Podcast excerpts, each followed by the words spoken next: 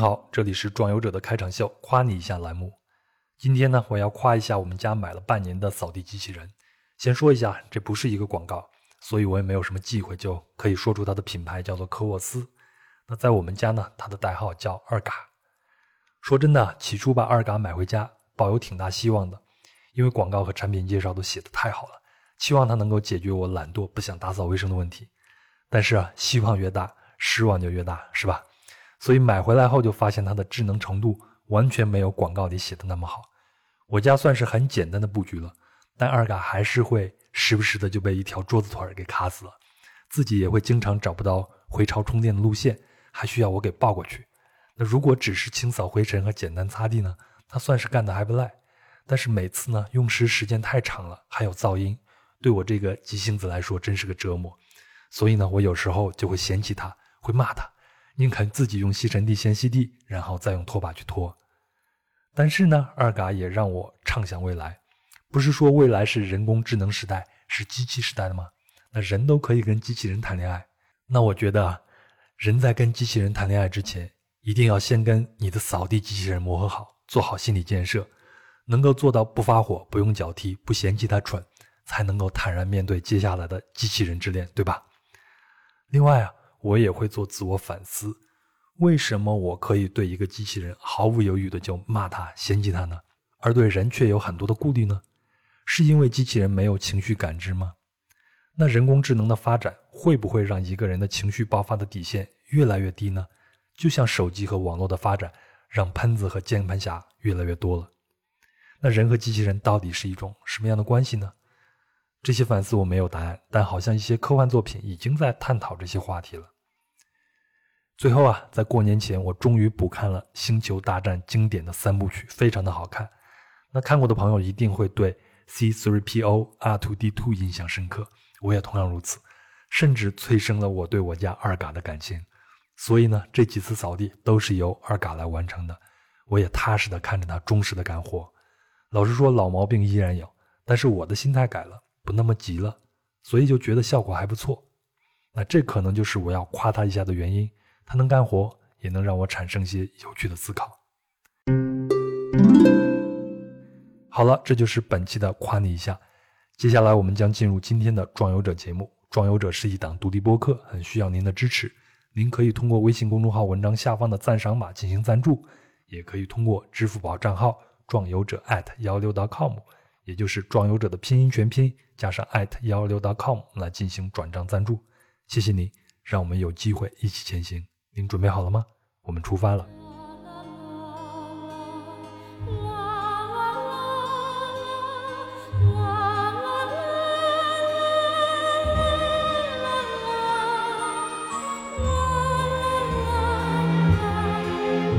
您好，欢迎收听《人文旅行声游记·壮游者》，让我们聊聊真正的旅行。我是杨。那本期呢是二零二一年农历春节后的第一期节目，在此呢再次祝愿壮游者听友们牛年大吉，一切顺利。那本期我们的目的地依然是朝鲜。为什么说是依然呢？那在过年前的壮游者第六十五期节目里啊，在平壤工作过几年的分享人桃子，就用他的视角讲了讲平壤市民的市井生活。包括菜市场啊、酒吧啊、交通啊、百货大楼啊、被默许的地下经济啊等等等等。那这期节目呢非常受欢迎，也有很多听友留言。那其中一位听友的评论是：视角平实，表达准确，不带预设价值观。那我觉得这个评论非常的到位，视角和不带预设的价值观就很重要了，可能能让一个旅行者打开内心，看到更多的东西。那么在这期节目呢，我们将从另外一个视角来打量朝鲜。本期的壮游者是拿破破老师，那他在微博上是一位知名的历史博主，那他呢曾有过一次朝鲜之旅，参观了朝鲜的高句丽古墓群以及里面的珍贵的壁画。另外呢，出于对丧葬文化的兴趣，他还参观了朝鲜已故领导人的陵墓锦绣山太阳宫。那这就构成了他这次旅行的主题——地下的朝鲜。那通过拿破破老师的视角，您可以抵达一些普通游客难以去到的地方。了解到朝鲜和中国的文化勾连以及他们的社会现状。好了，我还是先请出拿破破老师给大家打个招呼。大家好，我是拿破破啊。我曾经在二零一六年的时候呢去过一次这个朝鲜，也给我个人留下了非常深刻的这个印象。嗯，现在就觉得一定要给自己的人生做一点记录，无论是写下来说出来也好。所以说呢，我非常高兴接受了这一次的这个邀请，呃，跟杨做一期关于朝鲜的这个对谈。那么我个人呢，原来一直是比较呃注意这个文化呀、考古呀、博物馆啊方面的一些这个知识，所以说呢，我呢这个做这个朝鲜的旅行也是有这方面的这个考虑吧。那咱们接下来就进入到我们今天的话题啊，呃，因为中国和朝鲜它不光是地理靠近嘛，它文化上也有很多的勾连。呃，您可以通过一些文化符号或者说是文物来介绍介绍一下。中国和朝鲜之间的文化上的一些勾连吗？呃，朝鲜呢，一般被叫做是叫做小中华，它的很多这个政治体制也好呀，还有很多这个呃仪式也好啊，都是和中国有很多的这个联系。那么我在去朝鲜之前呢，因为呃做一些关于中国古代文化方面的这个研究，呃或者说学习，也是有呃朝鲜方面的一些个。呃，这个信息输入的，比如说，这个我们在呃北宋的时候啊，非常出名的那个皇帝赵佶，宋徽宗，他呢把收集到的这些古代书画呀，呃，都进行重新装裱装潢，呃，用他自己喜欢的那个方式啊，进行这个美化加工。他呢就非常呃幸运的得到了一批。在朝鲜生产的高丽纸，呃，那个纸是纸张的纸，对吧？就是纸啊。这个纸呢，与中国的纸相比，有很多特点，也有很多优点。那就是表面啊，非常这个洁白，像镜子一样的，呃，像月光映照在镜子上面一样的感觉。这是一般的呃目视或者说用手触的那种所感受到的一个特点。明白。这是中国很多当时北宋时候的这个纸张所不具备的。因为中国人很喜欢偷懒嘛，在北宋中晚期的时候，已经开始用这个竹浆，就是竹子，嗯哼，来取代呃皮纸的这么一个偷懒的一个过程。但是呢，朝鲜高丽还一直坚持这种非常传统的这种麻纸或者类似于棉纸的这样一种做法的话，是一种非常先进的一种纸张。呃，我们可以这样子说吧，朝鲜那边的呃，因为。现在也有很多争议嘛，说中国或者全世界最早的雕版印刷是在哪里产生的？不是有人说是在韩国嘛？嗯，就在那个半岛那边嘛。所以说，雕版印刷确实，呃，中国或者说是朝鲜半岛起源都很早。究竟是哪一点先迸发出来？现在学术上有争议，但是毋庸置疑，那边的造纸也好，印刷术也好。都是比较对等和平等的，这是可以做这样子的一个观察吧。理解。那么就宋徽宗所用的那种高丽白纸而言，现在基本上过去也有九千到一千年左右的时间了，在博物馆里见到它，仍然会感觉到非常的这个光彩。嗯，历史的包浆在纸张上面所焕发出来的那种这个生命感，也是非常的鲜活的。呃，那种纸呢，呃，你蹲下来看的话。呃，就像一个月光映照在水面上，在映照在你的眼睛里一样，那种感觉是同时期中国其他一些纸张所不具备的那种这个光彩吧。嗯，那么这种高丽白纸到了明代的时候呢，董其昌，呃，那个前段时间曾经在文博圈火了一把的这个书画家，明代晚期的时候所用的一些个纸，他的很多很好的绘画书法作品也都是画在。或者写在这个高丽纸上面的，因为董其昌这个人作为当时的一个书坛领袖式的人物，政治方面也很有资源，他能够接触到非常高级的书画材料，高丽纸一定是他的这个首选。明白，明白，就是名家一定要用最好的材料。对，包括像我们这个附庸风雅的，还有本身也非常风雅、毋庸置疑的乾隆皇帝啊，也曾经仿造过高丽纸，然后在明清时期。一纸高丽纸是作为贡品，所以说这一次去朝鲜之后，我也是在寻找高丽纸。但是呢，在朝鲜很多人都不晓得什么是高丽纸，他说是不是一种比较厚的宣纸？我就这么跟他讲的。然后呢，我们还买了人参，他们说这个包人参的那个纸是高丽纸，高丽参纸是吧？还有那个这个，我还买了一些拓片。啊，他们出售的，我说这个纸看起来也不一样，应该也是高丽纸，做一些这个标本吧。还有呢，就是这个我们其实，在很多这个罗振玉收藏的一些个大库档案，呃，还有一些这个董其昌的这个书画作品上面也好，都有那个朝鲜国王的印章。这很明显就是当时朝鲜给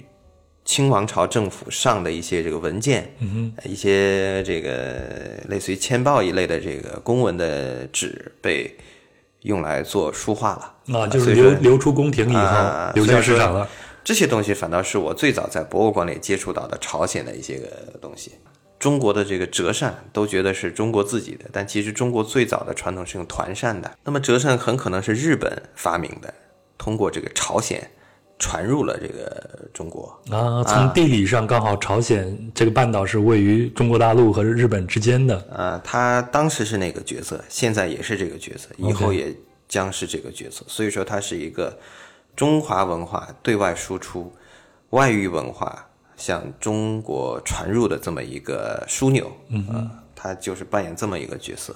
那么，这种地理的历史的这个环境也决定了他。呃，所处的一个文化上的一个地位，也说说他的政治上的一个地位是左右逢源啊。如果不不能像这样子左右逢源的话，那么他的这个生命是非常的这个短暂的。嗯，那么那个前些年的时候，这个浙江省博物馆办过一个展览，嗯，它是有一个朝鲜的一个人，一个官员，大概是在明代中期的时候，他是乘船。去参加自己亲戚的一个葬礼，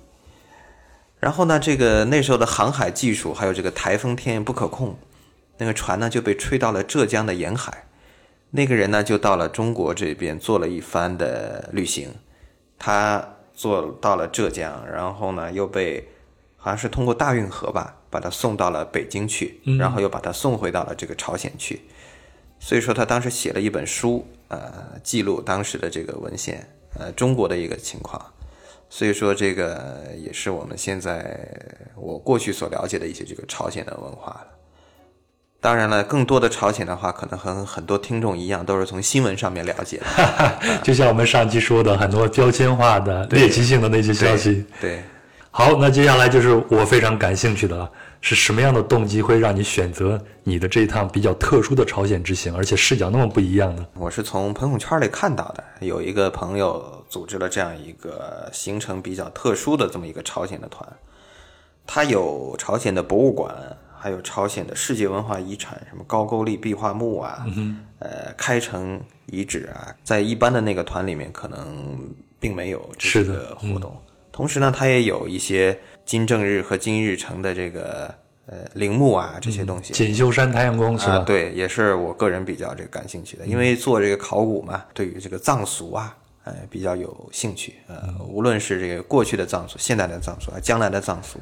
都很有这个兴趣。包括我现在为止。我去参加一些这个这个这个葬礼啊，什么东西的，我都是抱有很大的兴趣去的。别人都是抱着哀伤的心情去的，你是稍微有一点欣喜，有点兴，不是欣喜，有有一种兴趣去了解各个不同地方、不同年代的人啊，还有一个这个这个对于这个生死的一种这个看法的是不同的啊。我们可以这样看，就是别人去朝鲜看的是地上的朝鲜，而你们所关注的是地下的朝鲜。对，当时那个。呃，导游嘛也是见多识广，见了很多中国来的这个旅行团。他说，他把我们送走的时候说了一句话，他说：“我们从来不知道中国人对于这方面有这么大的兴趣，我们也从来不知道中国人会把自己的爱好发挥的这样子的这个淋漓尽致啊。”哎，我还蛮好奇的，你们在朝鲜那边找到这些地接社，当你们把你们的这个要求给到他们的时候。他们是怎么反馈过来的呢？很多人从新闻联播上了解朝鲜，觉得它是一个非常政治化，或者说非常敏感，并不是那么的人性化的这么一个国度吧。但其实就我沟通而言呢，我觉得这些完全没有必要去去这么设想。嗯因为它就像我们中华人民共和国在六七十、八十年代初的时候，对于这个外宾的需求。也是很大的，有很多外汇呀，对，而且有很多是禁地，是外国人是不能进入的啊。说我们对于朝鲜，我个人而言是没有太多的这个这个政治化方面的一些这个想法吧。所以说，朝鲜的旅行社满足我们的需求，什么高句丽壁画墓啊，据我们所知，一六年之前都是联合国教科文组织一些这个官员作为考察，还有一些欧洲国家的一些个少部分游客，呃，才去看过。包括朝鲜很多自己人，他们都是从书本上面了解这个壁画，呃，墓，呃，他们自己都没有进去过。包括我们中国人，据说也是第一批呃进入这个壁画墓的。同时呢，呃，这些个朝鲜的那些导游也好，呃，地面的这个看守也好，呃，他们所了解的壁画墓，甚至没有我们了解的知识背景多。嗯，到了那里面都是我们给他们做讲解。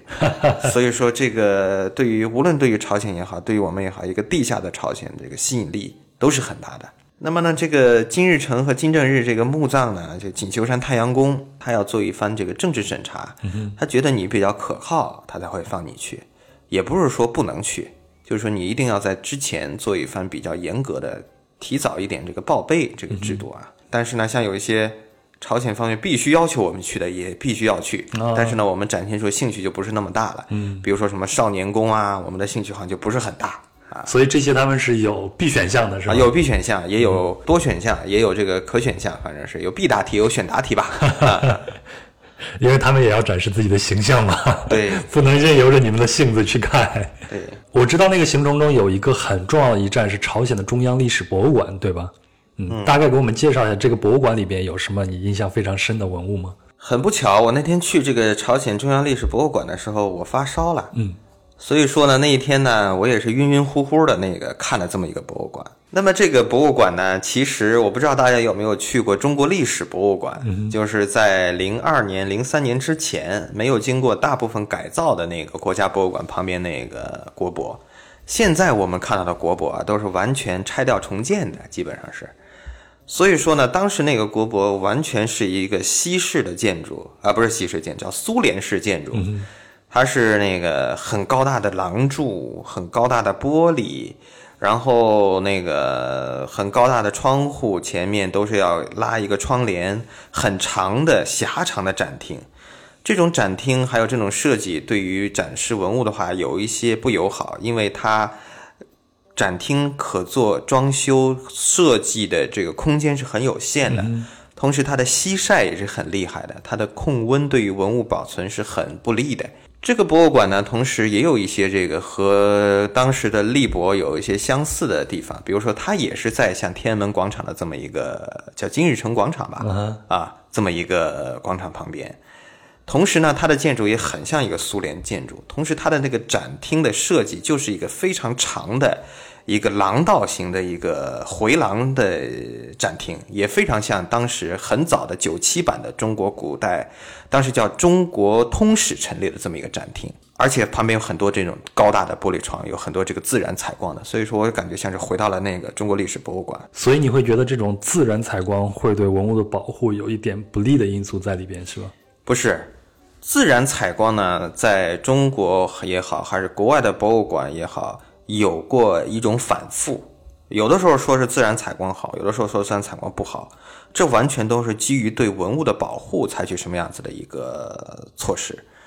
那么你自然采光呢？对于我们用肉眼看文物、看瓷器，尤其看一些带颜色的一些个文物的话，它是非常友好的，它接近于一个自然状态，理解，而非人工营造的一个灯光环境。如果呢，你用自然光，又把文物保护的温度、湿度。还有照度这些都控制好的话，那是非常棒的。呃，那么呢，也有非常喜欢黑暗的那种设计的，尤其现在什么讲究沉浸式展览啊，那艺术展啊，大现当代艺术展都是那种黑咕隆咚的。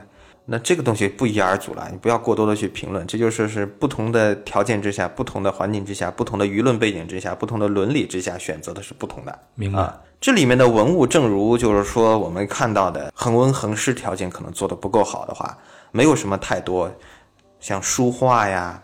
漆器呀、木器啊这种这个容易腐朽的一些这个文物啊，大部分都是一些金银器、石器、陶器、铁器。所以说我原来那个，因为可能对于这个绘画方面有很多的这个兴趣，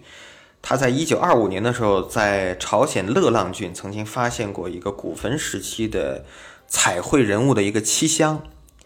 那上面有很精美的人物的一些这个生活的画面。这无论是在研究朝鲜历史，还是研究那个时期的这个人物形象、服饰啊这些什么也好的，非常重要的一个文物，我没有看到，因为它可能对于这个环境的要求是比较高的。嗯，所以说我在这个朝鲜历史博物馆里面，到现在为止也不记得有什么特别好的文物了，好像有一个什么石雕观音像啊，有一些这个金器啊，看起来不错，但是呢。这个从品级方面来讲，重要性上面可能这个有一定的这个研究，但是不在我的研究范围之内，所以说对于我的个人印象也比较少了。理解理解。但是这个朝鲜历史博物馆呢，给我有一个别的印象，那就是说，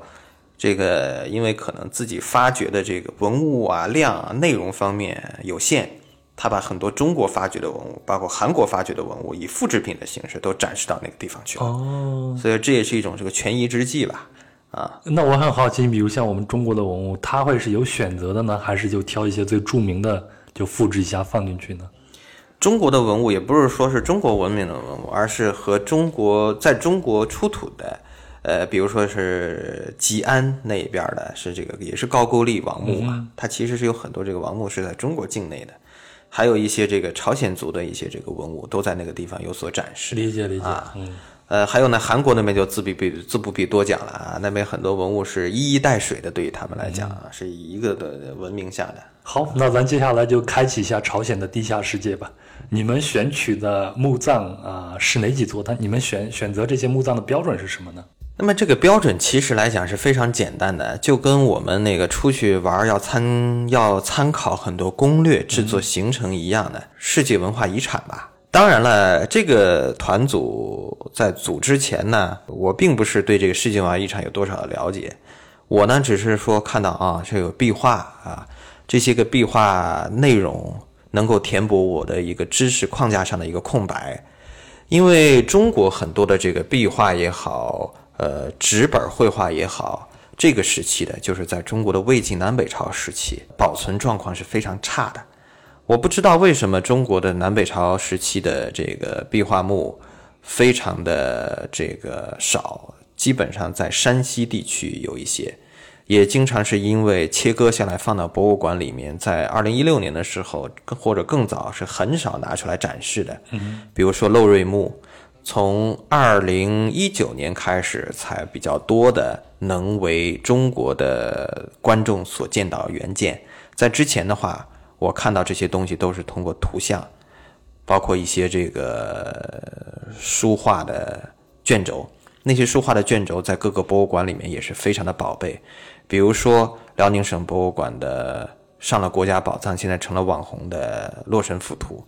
包括在英国大英博物馆的传为顾恺之的《女史箴图》，这些都是同时期的东西。因为我在国内我看不到真迹原件。我就想去朝鲜去弥补一下我的这个空白，因为这些个东西，无论是从人物的服饰、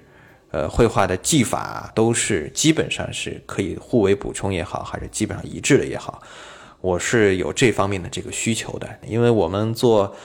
呃，这方面兴趣的这一行当的都要看到原件才能说话啊，不能说这个看到不清晰的图像，甚至没有看到图像就去乱说。嗯，呃，在我个人方面，我是没有这个底气，也不敢这样子做的。所以说我非常想期待去看这批东西，因为这个高句丽壁画的话，其实在中国也有，但是呢，中国呢这个发展到现在这个状态，它基本上是不对外开放的，反倒朝鲜能去看。嗯哼。所以说呢，我们就选择了在朝鲜的平壤附近，因为它这个壁画墓基本上是集中在首都平壤附近的，什么南浦道呀，还有什么呃南浦郡、安岳郡，还有什么江西郡这样几个地方的。这些个墓葬呢，都在世界文化遗产叫做高句丽古墓群。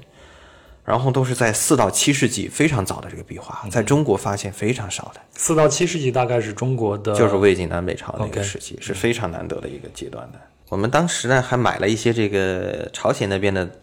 资料回来，呃，朝鲜那边的资料也不是很多，也大部分也是英文的，因为中国方面的这个需求是很少的，所以说也背了一些这个资料回来，在现在来看都是非常难得的一手的研究朝鲜考古啊、文物啊、壁画的这些这个资料。这个参观呢，当时也非常这个有趣。刚才也说了，当地作为墓葬看守的这些个人呢。也对于怎么开门啊，怎么给我们那个开这个灯啊，非常的不熟悉。所以就是他们的这样一个呃古墓群落，嗯，它不是一个大众的旅行景点。就是朝鲜人如果想自己去参观，他也没有这样的一个项目设置，是吧？对，是的。这个高句丽古墓群真是大跌眼镜啊！因为我们原来在国内，在西安也好，在新疆也好，还有什么山西、内蒙古。这些都是中国同一时期或者稍晚的隋唐时期壁画发现的这个大省。我们无论是跑到地下的这个墓穴也好，还是在博物馆的库房也好，还是在博物馆展厅里看到的这些个壁画，都是被大部分是被切割下来的。那么呢，都是干燥状态的。就中国的这个壁画，包括莫高窟也好，都是越干越好。都是面临着除盐、除湿这方面子的这个难题的，但是跑到朝鲜去之后看这个壁画，真是让我们大跌眼镜，真是不看不知道，一看吓一跳啊！他们这些个壁画是越湿越好，甚至我们看到这个壁画呀，很多这个地障层上面啊，都是保水状态的。中国的这个壁画呀，都是画在那种这个很厚的那个地障层上面。我要做一个解释，就是这个先画画，先画壁画，先抹很厚的一层这个腻子，然后呢，再在上面做一层大白，然后再画画。当然了，我这些都不是专业术语啊，只是为了让大家更好的理解，我做了这方面一个比较简单的说话啊。那么朝鲜的这个地藏层可以说是没有的，只做了一层大白，直接往上面画。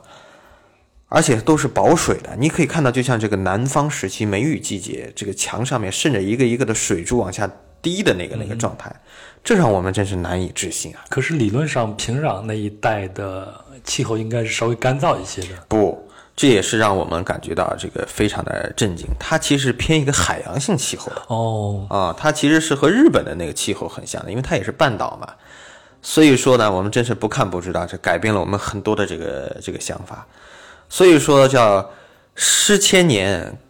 什么干万年，不干不湿就半年，这也是一个谚语，也得到了这个验证。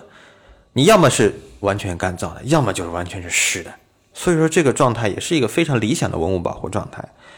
我们在这个高句丽古墓群旁边看到的一些这个文物保护的这个措施啊，它有很多是建了一些周围建一些这个渠水渠。要保持一定这个水分的这个涵养，啊，跟中国这边挖一个这个这个什么通风口啊，保持它的干燥是完全是反着的一个概念。这让我们这个呃了解一些文物保护知识的人到了那儿也是非常的这个震惊的。所以说，这是也是这个旅行所带给我们的一定的这个这个。震撼性的这个颠覆性的这个认识，同样这也是到现场才能给你带来这样的一些认知的。对，就像你们一定要看到真品是一个道理。对，这个墓葬它埋葬的是什么样的人呢？呃，就下下这个墓葬的时候，他们的结构大概是什么样子的呢？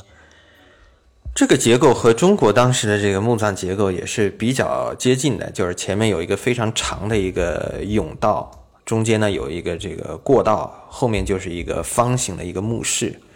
这个墓室呢，根据这个朝鲜那边高句丽的一个高等级贵族的一个埋葬的套路是一样的，这仪轨都是一样的，就是用石头搭一个方形的一个墓室，上面呢用这个像搭一个天井一样的搭出来一个顶，然后在这个石头上面呢画很多这个壁画。这个一你一进去这个墓室呢，比较早期的可以看到墓主人的这个两个人坐在一个床上面，旁边是一些这个侍女啊。一些这个生活场景，呃，一些这个复原，叫视死如视生。我死了之后，也要把我生前的状态进行模拟到带下去。晚一点的壁画呢，就受到了中国的这个呃四神的影响，什么青龙白虎啊，也都画在那个石石头上面了。甚至到了晚期的时候，偷懒的也非常厉害。在中国当时还在坚持一套这个什么抹腻子呀、刷大白啊，这个时候他们完全都是直接在石头上面画了。他们也是一个有自己的一个发展的一个过程，所以说这在藏族方面也可以有一个这样子的一个考察吧。因为我老家是在洛阳，然后我也去过一些啊、像西北的一些地方，特别是在西安附近下过一些墓葬。他们，你你看到这个墓穴，它的那个顶是一个巨大的一个拱形吗？那不是一个共性，它是一个，因为我也不是做这个这一时期这个墓葬的，同时我也对这个古代建筑这个样子有比较少有了解啊，我也没有这个做太多的这个了解。它是像四个方形框在一起那样子的，也是一个石板啊，所以说它从这个结构上面是比中国当时那个土穴墓，呃是要坚固的，因为它是石板搭的，同时它基本上离那个地表不是特别的深，不像中国要掘地三尺，没错，没错。它是稍微挖了一个比较浅的一个坑，然后呢，给你搭了一个石室石的墓穴，然后上面呢又填了一些土，造成一个坟包一样的这个样子的。所以它的甬道也不是非常的长了。啊，它那边这个规模就等级，墓主人的等级再高，也不会像中国这样子规模那么大，这个生产力水平还是在那里的，那像这样的墓葬，它出现过曾经被盗墓的这种现象吗？这是肯定的，这是肯定的。嗯啊，那它盗墓也是像我在西安附近看到，就是从最上头的拱顶上打一个洞，直接这个我倒没有了解，没有看到它被盗，但是应该是这个样子吧？因为盗墓嘛，要么是找到出入口，要么就是从顶上最为杀鸡取卵的那种做法。盗墓这个东西啊，什么朝代、什么国家都有，包括现在也不可能这个这个叫什么那个杜绝。嗯哼，呃，这个东西呢，它是一个可以说它是一种不上台面的一种文化吧。包括现在为什么都流行宝藏，呃，那个什么那个什么下葬之前，那个女士身上什么三金都不能带进去啊，这都是为了防盗嘛。好，我们看了地下的古代的朝鲜墓葬，我们再去看一看现代的非常引人注目的，呃，锦绣山太阳宫，也就是现在它应该算是一个福葬的一个形式吧。那它现在是供奉着朝鲜的两代的领导人，这个锦绣山太阳宫啊，其实是在平壤市的这个东北郊，过去呢是作为金日成生活办公的这么一个地方，同时也是他的这个官邸。嗯那么金日成去世之后呢，就要给他做一个遗体保存的地方，就要就像我们中国当时是选择新建一个毛主席纪念堂，是而且是建的最核心的地方。哎，但当时朝鲜呢，它就是直接就地取材，把它原来生活工作的一个地方改成了一个纪念场所，所以说它的规模是非常大的。它的这个规模，甚至我感觉像是超过了现在这个国家博物馆和人民大会堂这么一个体量，在外面去看起来是一个非常宏伟的一个建筑区，甚至可以和美国国会那种那个庄严雄伟的一个地方想去媲美。它有中间的一个很高大的，像一个万人开会的一个会场，同时两边还有两翼的这样一个建筑建筑物。它整体上花园是一个西式的一个一个建筑啊，有很高大的那种什么罗马式的廊柱，前面有非常这个宽阔的广场，还有一个这个护城河，日本皇宫护城河那样子的一个一个河。然后庭院里面还有一个非常巨型的圆形的三个那种那个喷水池，喷水池里面还有那种西式的这种喷水的那种雕塑，女神裸体雕塑。那个前面的那一条河里面还有游弋着几只白天鹅。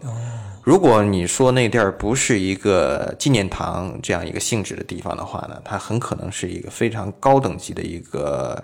庄园，一个办公场所，一个议事厅，一个大会堂这样一个地方。风景是非常优美的，包括它周围的一个大环境都是植植被非常的这个茂密。你在开车大概二十分钟、三十分钟的时候，你就感觉会进入到一个很神秘的一个地方。这正是为什么这个地方原来叫做锦绣山议事堂，它本来就是一个非常庄严雄伟的一个开会的办公的一个一个国家体面的一个地方，所以说它的规模是非常宏大的。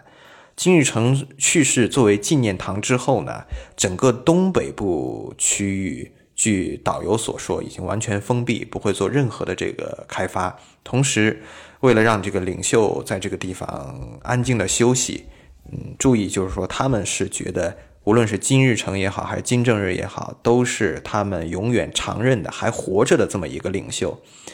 呃，在那个地方休息，而非是一个死去的这么一个状态。所以说，他们把旁边的一些这个道路封闭，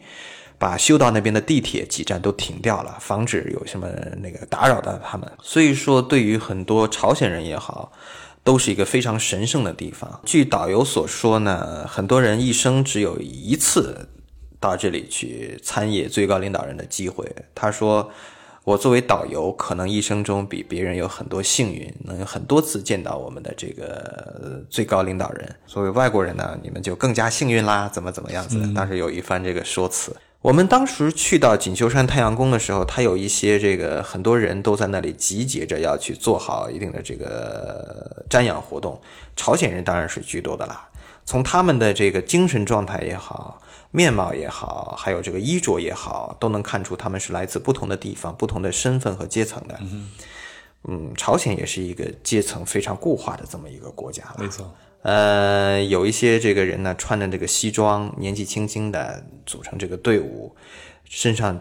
呃绽放着无穷的活力，那就是朝鲜金日成大学的这个学生啊，穿着西服，年纪比较大。中年油腻男子居多，然后呢，呃，身上带着那个金日成和金正日头像的徽章，这些人明显是平壤或者说其他州道的那个公务员干部，还有一些穿着朝鲜传统的和服，以黑色居多，因为他们是来参拜的，参加一个参拜活动的嘛，脸上无光，比较瘦小，然后呢，这个更加的悲伤，看起来没有见过什么世面，对一切都存在好奇。这些人可能就是来自于下面的一些这个劳动模范，或者说一些这个农民，呃，受到奖励啊，这些人都是受到奖励才来看的这些东西的啊。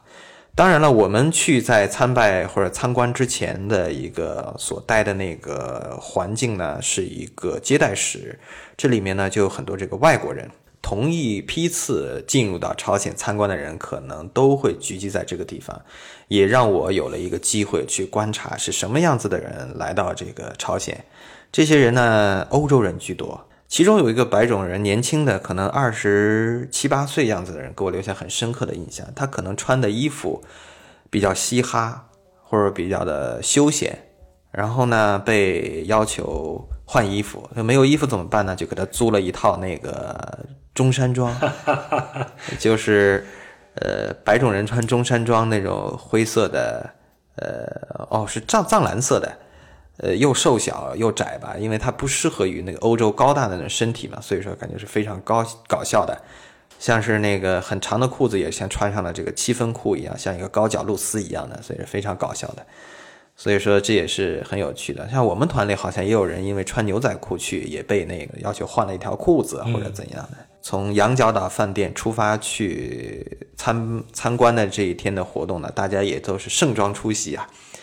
因为在去朝鲜之前就被要求说，大家有这么一项参观活动，一定要带一套比较这个正式的衣服，所以说。我平时在国内正式场合也很少穿什么皮鞋什么的，我当时也也找了一件皮鞋穿上来。那你进到这个太阳宫以后，你看到的是一些什么样的景象呢？我首先我觉得啊，他是非常会、非常善于营造一种这个仪式感。我不知道大家有没有去过天坛？我去过，我非常喜欢天坛。呃，因为去天坛呢，就要是与上天对话的这么一个场合。就是有一个很长的一个甬道了，中轴线啊。这个甬道的话，你确实走过去的话，会有一种愈发接近天的这么一种这个感觉。它是通过很多这个东西营造出来的，比如说自然不自然的给你塑造一种肃穆感。对。那么天坛是怎么营造的呢？那就是把你这个甬道啊，虽然你觉得它是一个很平的一条道路，但是它其实从起始到终点是有抬高的这么一个物理过程。同时，旁边的那个树木会从起始的过程的树会越来越矮，让你觉得你是越来越接近这个天的这个过程的。呃，我觉得这个锦绣山太阳宫的这个瞻仰的这个通道也非常长，大概有一两公里之长。它呢进口了中国的那种像机场里面那个品传送带一样的那种电梯，让你在上面这个走。很长的廊道里面会放那个朝鲜的那个歌曲，我还问了一下，叫做金正日将军永远和我们在一起。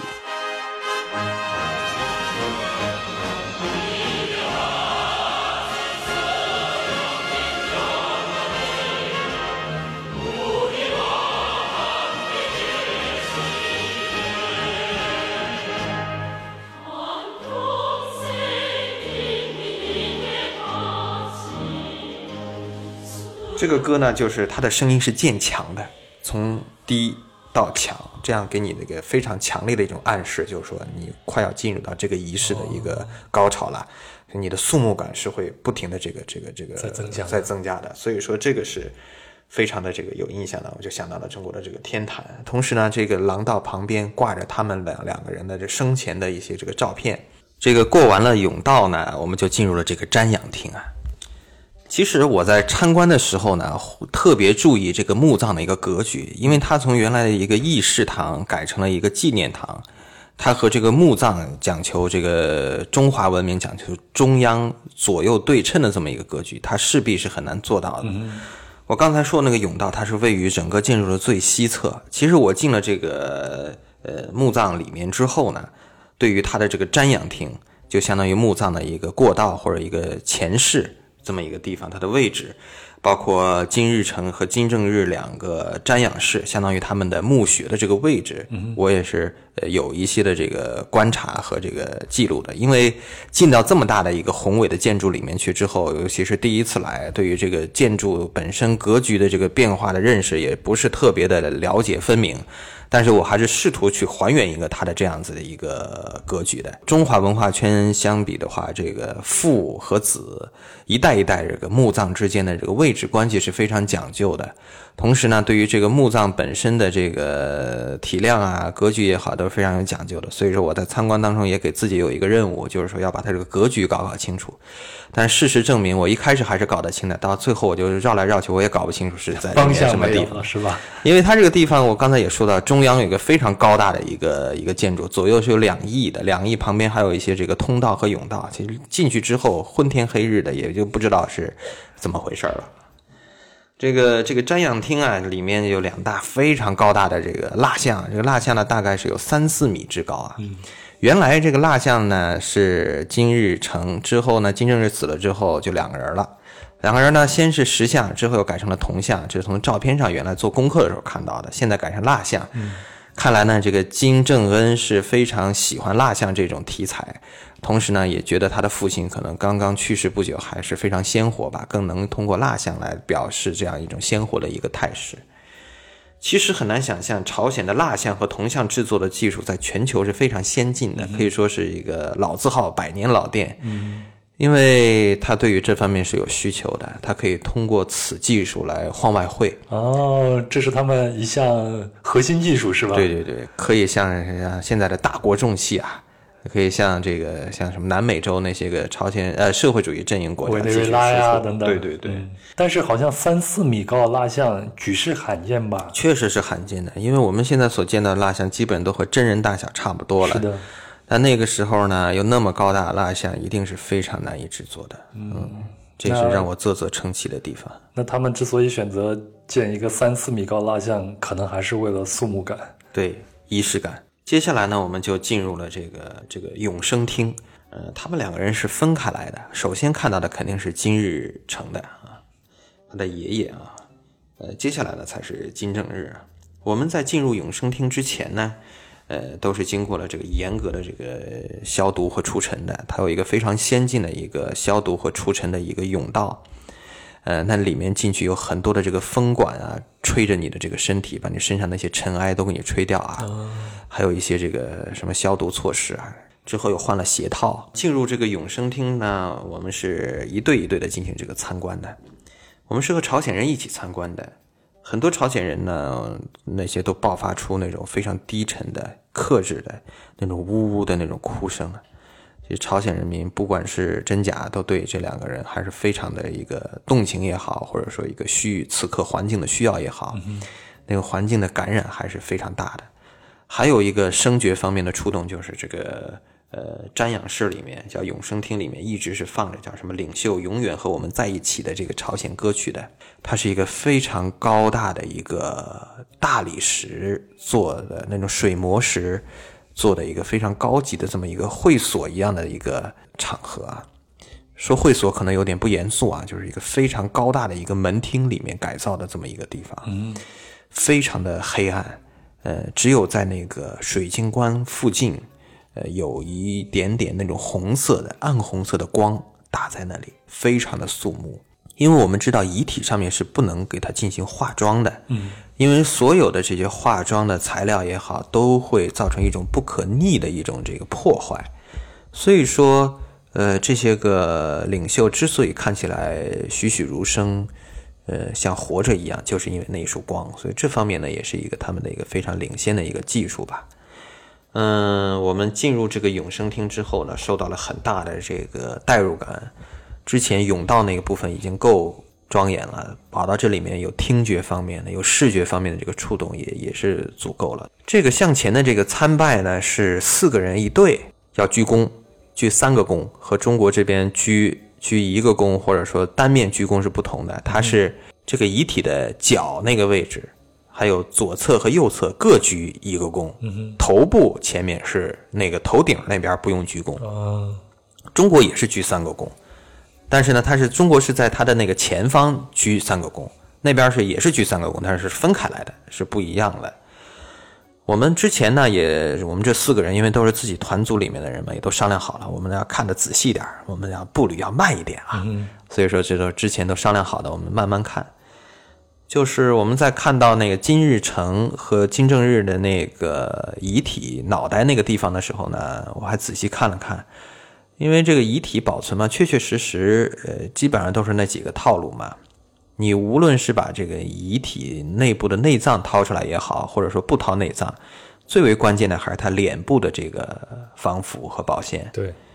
再一个呢，他毕竟是一个去世了这么多年的这么一个人，他的这个保鲜啊，或者说这个呃程度啊，自然是会打折的。那么我明显感觉到金日成的那个脸部褶皱的要多，不是说他死的时候年纪大，而是说明显感觉到干瘪。嗯，这这是很正常的，就是因为这个失水了嘛。对。那么我自己嘛也好奇，也做过一方面的这个研究，如何这个保湿，呃，如何防腐。那么就是这个。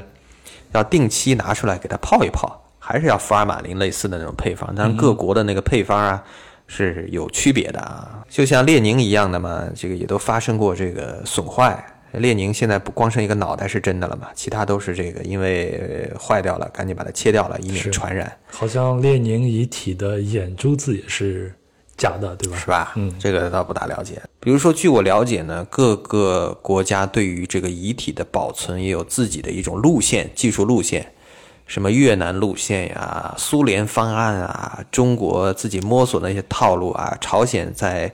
这个苏联的这个支持之下，自己建立的一套这个体系啊，所以说都是这个不同的。如果大家感兴趣的话，可以在网络上搜索一下大象公会有一篇文章，啊就是为什么他们会永垂不朽啊。那好像也是我朋友写的一篇文章，大概讲的就是这些事儿吧。因为我们这一帮人就是对这比较感兴趣。这种社会主义浮葬啊，也是非常的这个这个有趣的一个现象。哎，你提到了浮葬，那什么是浮葬呢？那么据研究呢，说为什么这个社会主义阵营喜欢搞这个，就是把领袖的遗体防腐处理，让后代人瞻仰呢？嗯，都受到了列宁的影响。那么列宁这个传统，因为他生活在苏联嘛，当时那个地方可能是受到欧洲或者东欧那边这个东正教的一种传统。OK，其实现在呢，你去很多有一些东正教的一些百年、几百年的教堂里面去看的话。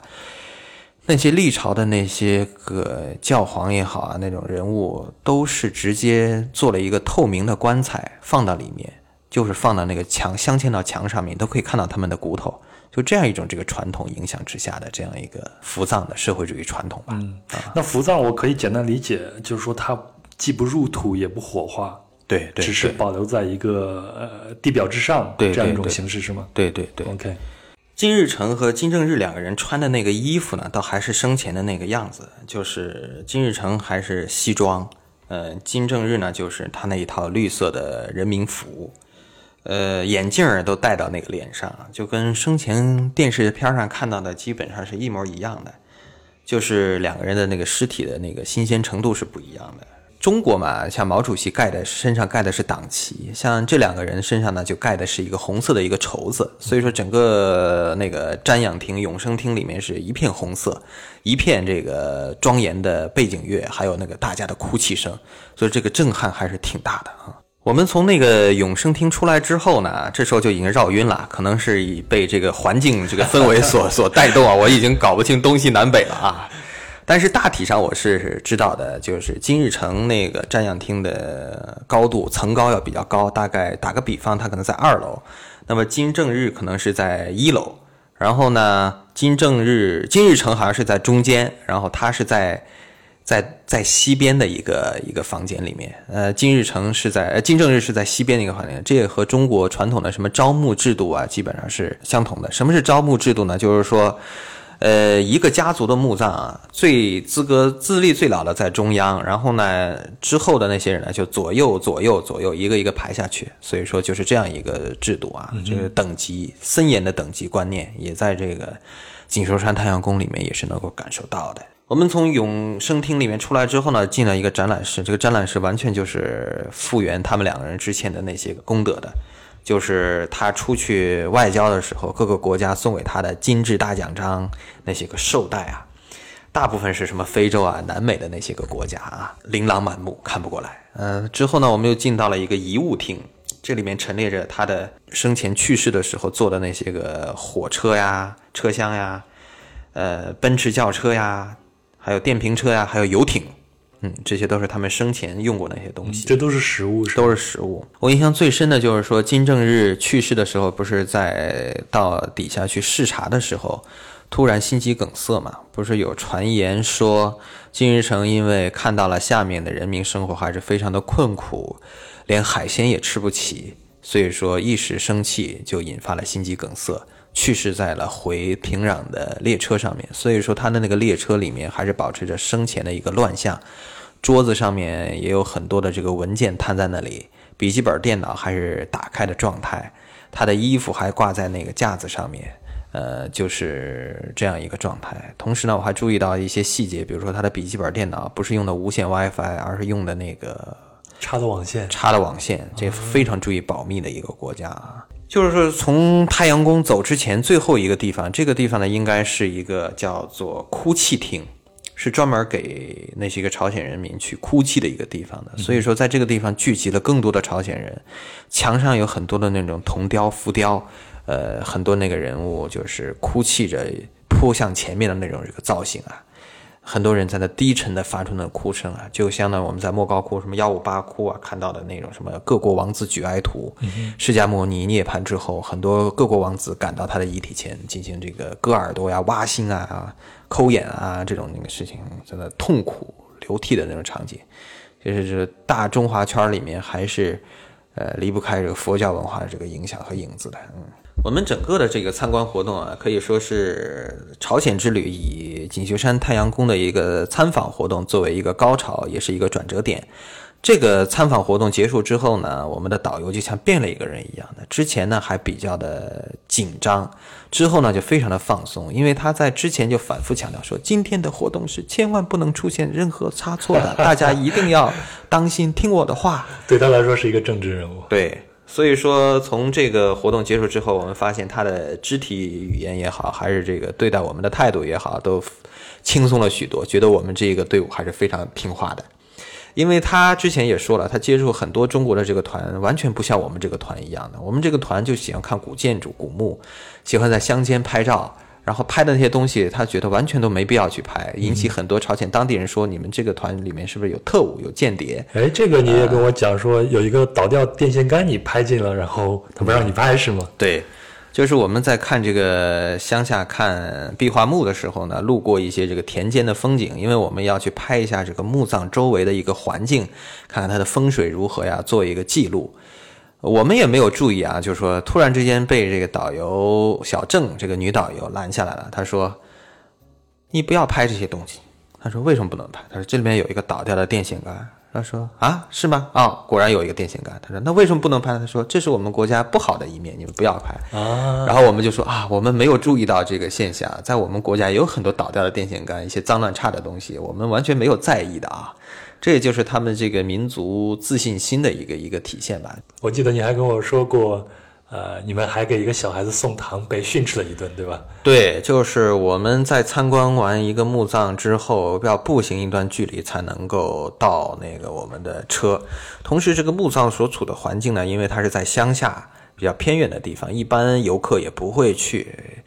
见到一些开着车的外国人，对于当地的那些个村民，尤其是小孩子而言的话，会引起很多的好奇和围观的。正如我们那一天去这个墓葬参观完回来的路上，走在乡间的小路上，突然之间跑出来了一几个小孩子，我们就非常的开心。尤其是在国外嘛，见到了异国的小朋友，去看看他们聊什么呀，他们的生活状态是什么样子啊。然后呢，有个小朋友过来就比较大胆，我们就给了他一块糖。然后呢，他就很害羞的跑回了自己的家里。然后突然之间呢，我们刚刚坐上车，导游说：“坏了，我们走不了了。”接着这个导游和那个陪同就跑就跑下车去做了一番这个沟通。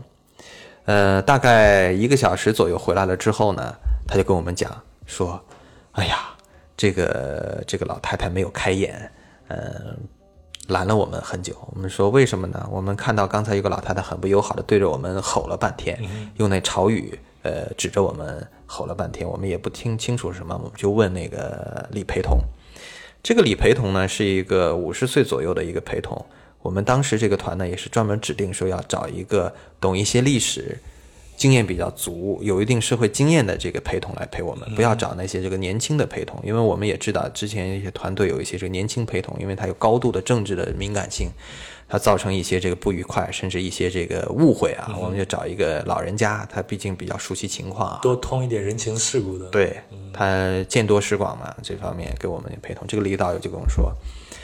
呃，我就问他那个老太太指着我们大声的歇斯底里的在喊了些什么东西，他说。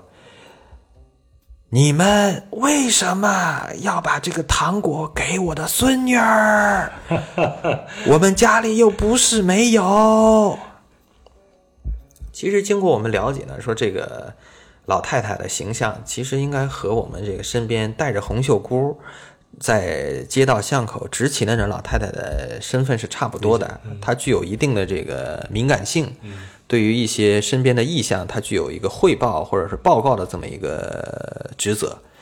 其实呢，我们在朝鲜之行呢，也有一些这个观察，他们是有很强烈的这个立功或者说积分的这个意识的。就是说，我呢在政治上很正确，我又通过这方面立了功、积了分之后，我会有机会到朝鲜，哦，不是到平壤去生活，或者说过上更好的生活。呃，这方面的一个考量，一个一个制度的，所以说这个老太太她就说我们可能是侮辱了他们，或者说是这个不像好人，或者说有政治目的的间谍，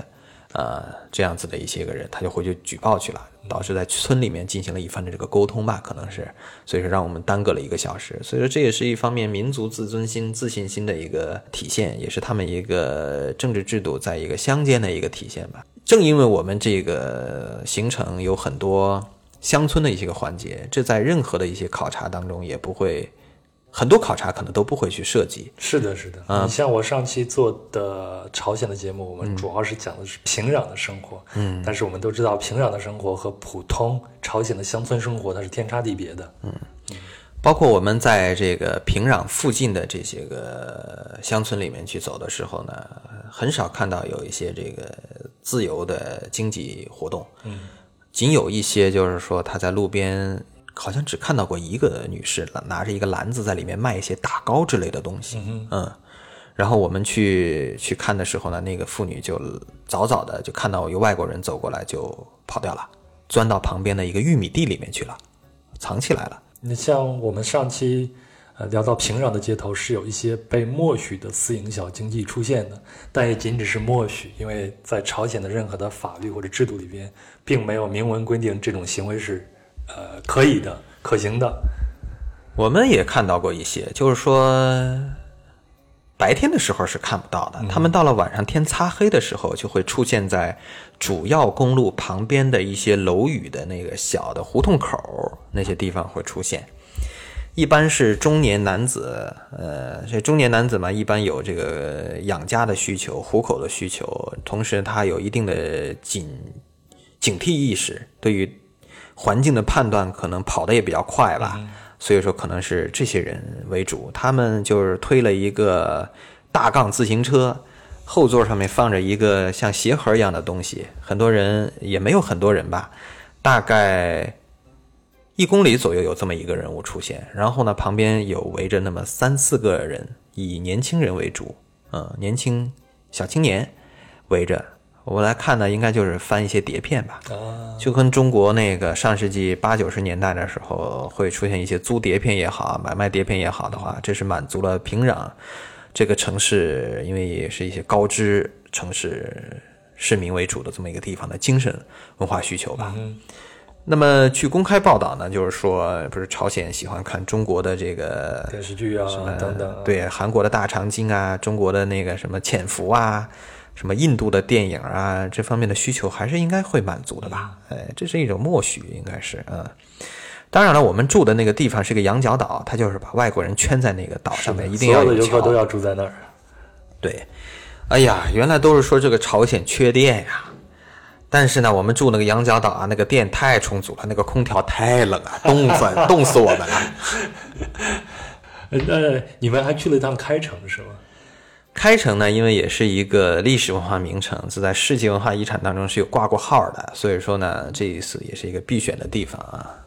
反倒是开城给我们的这个了解印象是非常多的，包括什么板文店我们也去了，没有他们太多的印象。倒是开城那个地方完全不同的一种自由的一种不同的远离政治的呃一种这个生活化的一种印象，给我留下了很深的这个印象吧。这个我们需要先给大家介绍一下，开城现在应该是他们的经济开发区，对吧？其实开城它所处的地理环境啊，就是在那个朝韩交界的这么一个地方。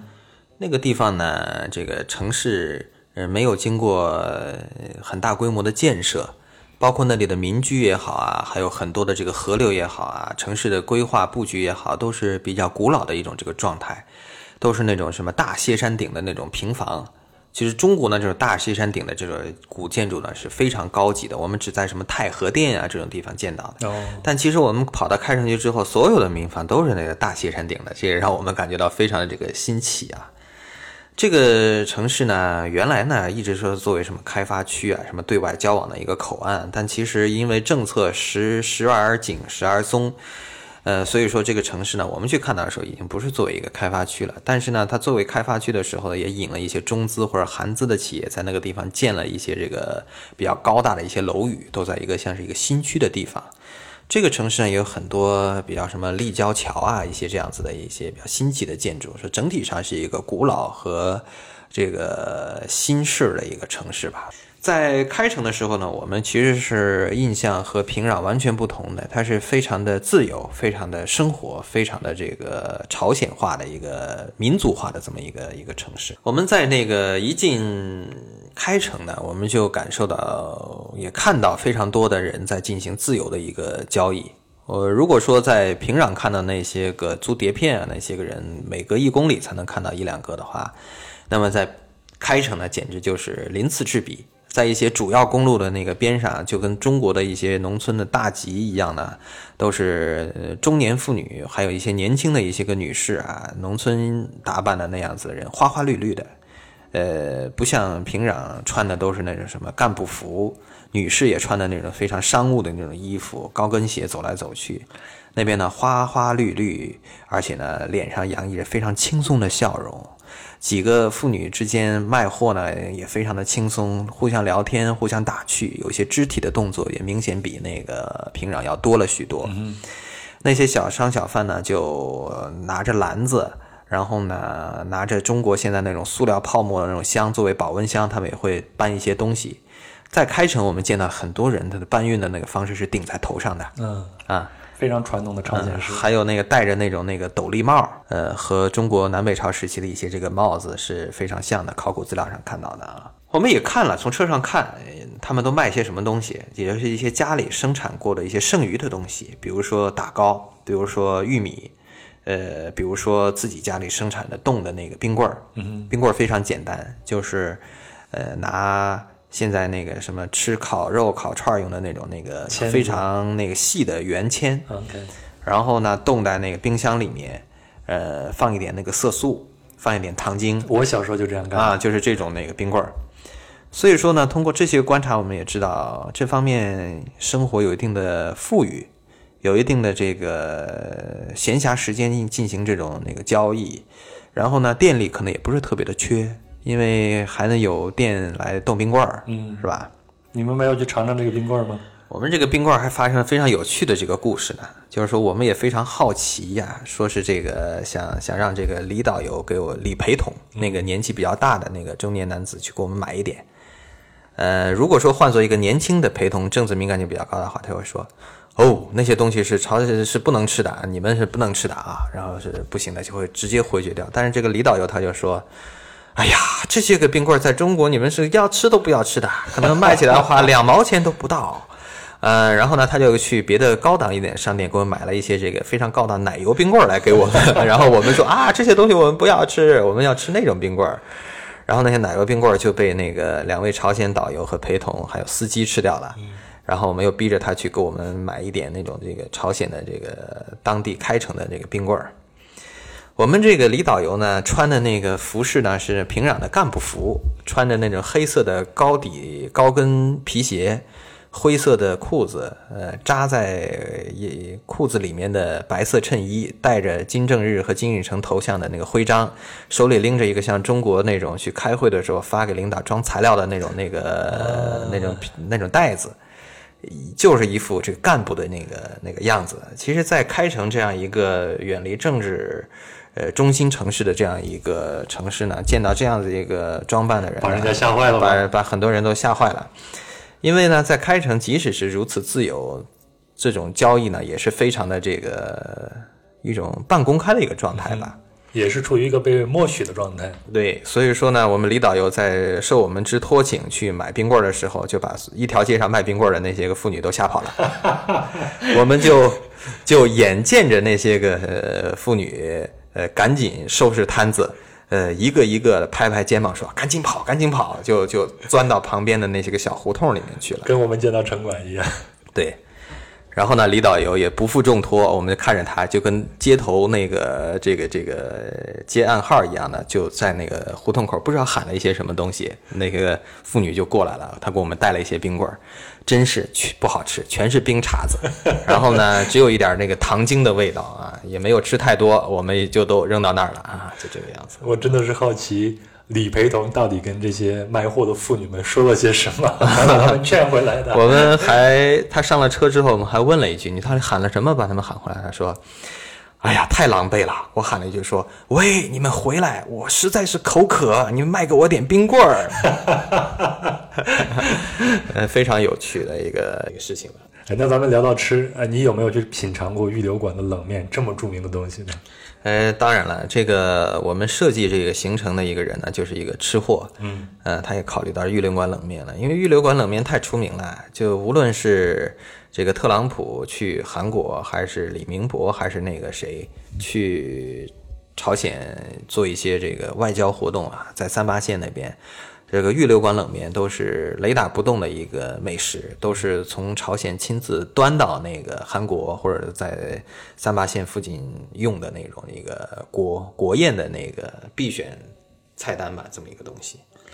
那么我过去是在这个南方生活，对于这个北方吃的这个冷面，尤其是这种这个形式见的不多。然后呢，我到北京来之后呢，我也吃了一些，我说发现怎么咬不动啊 这个东西。你们南方吃的那些粉呀面呀，对我们北方人来说都属于太软的，是吧？哎呀，尤其是那个南方的那个米粉，它是经过一定的发酵的，是更软糯一些。嗯，我说怎么咬不动啊？但是呢，去了朝鲜吃了这个玉流馆冷面之后啊，尤其是在平壤的那家老字号总店，真是改变了我的对于预留馆冷面的报对于冷面的这个看法。嗯，哎，我们上期节目也提到了预留馆，然后照片我也看了，那就是一个非常大的一个宴会厅。你们是在这样的环境里面用用餐的吗？我们倒不是在那个非常大的宴会厅里面，非常大宴会厅里面我们也路过看到了，那估计是在。呃，朝鲜工作生活过的那些人去的地儿，就跟我们现在吃的堂食这么一个地方。对对对啊！据我所知，朝鲜人，尤其是特指平壤人。去吃月流馆冷面也不是那么容易的事情，是的，他们是每年可能会发一张票，而且还要排长队啊。对我们去的时候，确实是那个地方是在排长队，但是我们去的那个地儿是专供外宾去的一个地方，还有朝鲜干部吃的这么一个地方，是一个非常小的一个像是一个包房之类的地儿吧。我们也看到了同行的有一些明显是中国来做生意的，我还跟他聊了一下，是个浙江人，他是来朝鲜做投资，然后来做考察，有一些朝鲜官员陪同他，同时还有一些明显是朝鲜劳动党的一些个官员在那里中午来吃饭，呃，在我们那个场合。然后我们的那个预留馆冷面端上来呢，是在那种高足铜盘里面的，和中国你即使在北京去吃什么望京那边的预留馆冷面，在望京其实也有预留馆冷面的，你去吃的话，味道和那边也差不多的。那种铜盘里面，我端上来了啊，确实那个冷面能咬得动，而且味道更加的丰富啊。像北京这个西四那边那个延吉冷面呢，好像是更偏。我我对于这个方面不是特别了解，好像和这个朝鲜预留馆冷面不是一种这个套路的，一个更偏韩式，一个是非常的朝鲜式，是吧？啊，在我们上期节目里边大概的讲了一下它的区别。啊啊啊！这个预留馆冷面呢，呃，我们的那个李陪同在吃这一天的时候呢，他恰巧有事去办事去了，没有带我们的团，换了一个年轻的这个陪同。那果然对我们更为严格一些，我们还是非常的这个期盼李陪同继续回来，因为他毕竟是这个年纪资深一些嘛，对于很多事情拿捏的度更为宽松一些，嗯，所以说呢，他。仍然没有放弃来吃预留馆冷面的这个机会，专程赶过来吃冷面，把年轻人那个陪同赶回去了。啊，看来说是这个预留馆冷面在朝鲜，尤其是平壤人心目当中，也是一个非常难以吃到的这么一个地方。所以说，这个李陪同也是，呃，不会放弃这么一个机会。然后呢，呃，旁边他的同事也会尊重他是一个老人家，或者是资历比较深的一个人，也会把机会让给他。啊，也非常有趣。但是呢，这个李培同吃这个冷面，介给我们介绍说和我们也是大跌眼镜。他说：“你们要加醋啊，多加白醋才香啊。”他加白醋也非常夸张，不是像我们拿一个小酒壶啊、小壶往里加白醋，倒一点点就啊。他就是把我们那种那个家里那个八九十年代烧毁烧开水的那种铝壶、大铝壶，他倒了很多啊，拿过来倒，非常夸张。基本上我感觉像倒了一个一瓶那个小小瓶农夫山泉那样子的这个三百毫升左右。啊，对，那个进去。哇，还放了很多的芥末啊，这太重口味了吧？对，但是呢，我们也听从了他的这个建议，确实加了很多这个白醋，确实味道不一般，嗯，非常棒。这个之后呢，我就改变了对这个预留馆冷面的这个，尤其是这个朝鲜冷面的看法。我之后也开始吃，没事儿去吃吃这个冷面，觉得也是一种这个美味了啊。这个团组呢，当时导游还这个要求我去给这个预留馆冷面有一个留言簿，上面留了个言，就是夸赞他们这个冷面好嘛。打一个五星好评是吧？对对对，哎，对你这个说法很准确。我当时我就留了一个说，在中国吃到好吃的东西就要给五星好评。我想预留馆冷面是值得给予五星好评的。我当时就说了这么一句话，留了这么一句话。然后那个朝鲜翻译呢，还把中文又翻译成朝文，在下面翻译了一遍。所以说，看来这个预留馆冷面确确实实是平壤。呃，那个对外展示形象，尤其美食形象的这么一个窗口吧。嗯，包括预留馆冷面的这个建筑啊，也是非常的左右对称的中轴线的一个古建筑，它非常像那个有点像那个内蒙古的成吉思汗陵的那个建筑，只是一个缩小版吧。如果说将来有些听众有机会去平壤的话，一定要建议去这个呃预留馆冷面，一定要找一下这个留言簿，找到这一条留言就知道是我们拿破破老师留的言。哎，你们还参加了大同江啤酒节是吗？其实呢，我们当时也要求去参加一些，比如说阿里郎那个表演，因为几万人的那种那个团体操的活动也是非常震撼的。但是那几年由于，呃，不知道由于经济滑坡，还是因为今日。金正日刚刚去世啊，导致一些不能有什么娱乐活动，它是取消的。这几年好像又恢复了啊，所以说我们没有看到那个。然后呢，导游就给我们推荐了，说我们现在夏天有那个大同江啤酒节，也欢迎你们去。大同江是横穿呃这个平壤市区的这么一个主要的一个景观河，就像上海有黄浦江，呃，这个兰州有黄河。广州有珠江这么一个重要的一个河流，整个朝鲜平壤市的一个规划主要建筑、政治建筑，像什么呃什么思想塔呀，都是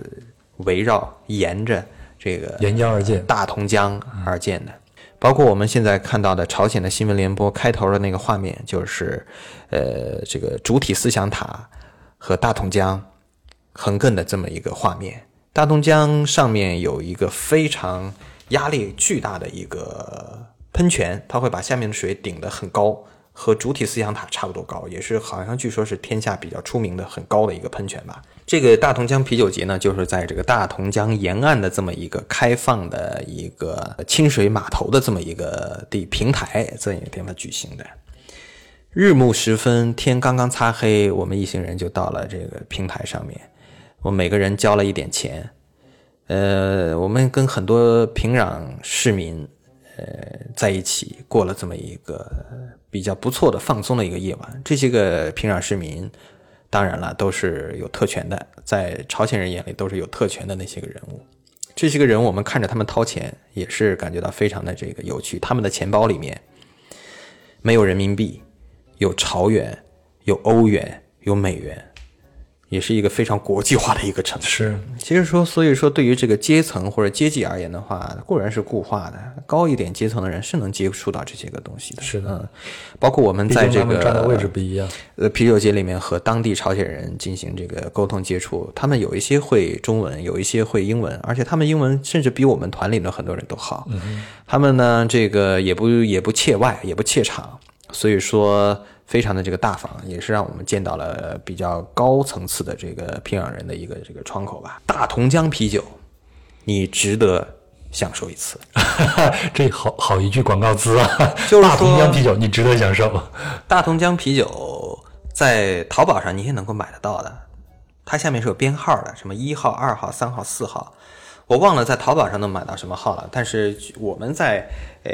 朝鲜喝的那个啤酒呢，应该是比较好的，因为我个人对于啤酒也喝过一些嘛，就是说这个大同江啤酒整体感觉到水质用的水非常好，非常的清冽，呃浓度不是很高，呃应该是一种麦芽香度还是不错的。我们去的那个时间是八月的中下旬，其实正是。这个朝鲜最不好的一个夏天时节，又潮湿又热。但是对于我们国内人来讲，好，尤其是生活在内陆这个低纬度这个地区，相对低纬度地区的话，夏天即使到了那么热的，他们眼里那么热的朝鲜，我们也感觉到非常凉爽了。是，呃，再加之呢，我本身也是那个这个这个在东南沿海生活的这么一个人，到了那儿那个海洋性气候，我倒并没有感觉怎么。呃，不舒服，反倒是那些北京那些个团友们，倒是感觉那非常潮湿。这个大同江啤酒那天晚上呢，我们也是听着旁边的乐队，看着眼前的呃主体思想塔上面那团火焰爆发出来的那个火红的光色，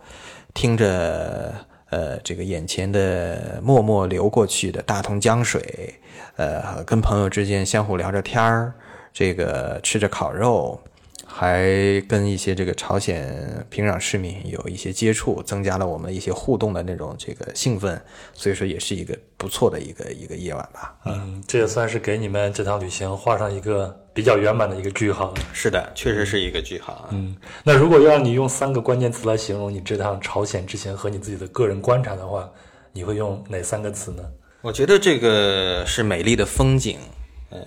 自由的一个国度。还有一个是中国人的一个态度，我想，其实平壤这个地方也好啊，还有平壤周围的这个农村啊，还有开城附近啊，还有一路上，呃，走过那些个风景啊，我们看到的这个平壤朝鲜是一个没有被过度开发的这么一个城市，一个国度，包括那里的那个电线杆啊，还有那些电力输送设施也好啊，都是一种比较原始一个状态，它没有太高的一种建筑太多。就是天际线是非常完整的，同时它的夜晚的亮度是非常低的。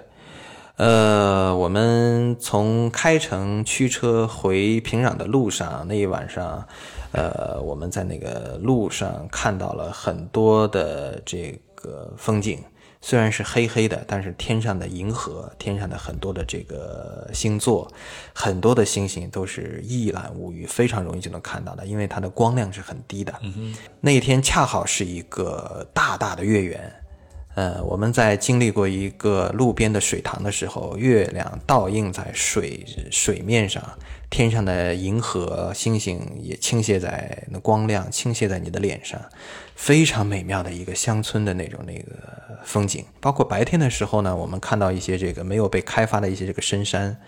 里面也都去看过啊。这个就和呃这个什么中国五代时候的这个北宋初期的一些巨然啊那些个山水画。是非常相似的。嗯，我们都觉得朝鲜是在东北部，就像东北的那种那个北方的那山水，其实并不是的。它有很多这个非常茂密的植被，因为它是海洋性气候嘛。嗯，就像中国的东南沿海一样的一些江南的那种感觉。呃，我们这个团友呢，也有之后据我了解，还有再去过朝鲜的，还有再去过这个冬天去那儿滑雪的。所以说，朝鲜对于这种定制、私人定制的团组的话，非常友好，而且你会体体验到非常私密的一种体验。所以你刚才说的自由，应该指的就是这个，是这种。OK，理解了。因为我们自由呢，就是说我们没有抱有太多的政治眼镜，或者说是这个标签式的那个态度去看啊。因为从这个文化的旅游的这个角度去看的话呢，是非常的自由。就是说，对于文化方面，朝鲜人比我们了解的并不是更多。然后呢，对于尤其是开城那边呢，自由贸易，还有那种朝鲜族民族的那种开朗，呃，歌舞善歌，呃，善舞的那种这个风景，在我们去的一些什么书院呀，一些个旅游景点里面，都能看到一些朝鲜人你在那个地方过节、结婚，非常自由。当然，你要在平壤这种感觉是少一些的啊。包括那个我在朝鲜旁边，在开城附近吧，有一个有个深山里面有一个很高的一个瀑布，叫朴渊瀑布，它从很高的地方倾泻下来，在一个池塘里面。我在旁边有个很大的石头上，在那坐着吹风。有人给我拍了一张照片，我感觉就像那个北宋范宽《西山行旅图》那样子的那个感觉啊，也非常棒的那种体验，很有意境。对，意境也是很好的。所以说，要抛开一些这个成见。去朝鲜的话，你会体会到不同的一些这个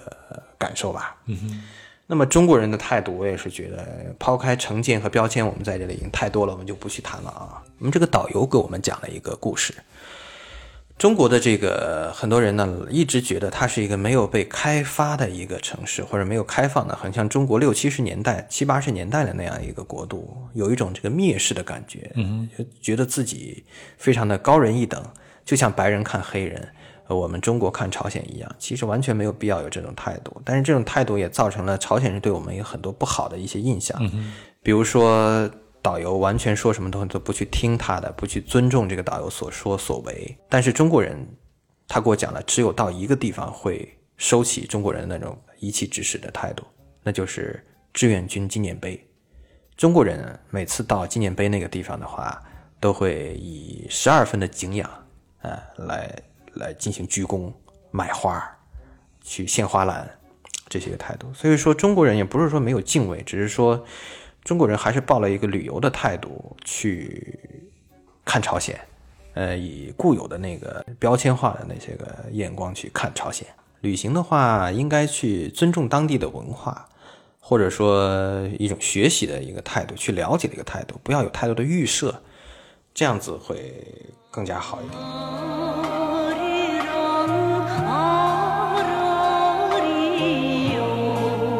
好了，以上就是本期的节目了。非常感谢拿婆婆老师的精彩分享。以后呢，有合适的话题，我还会继续邀请她来给壮游者的听友们分享。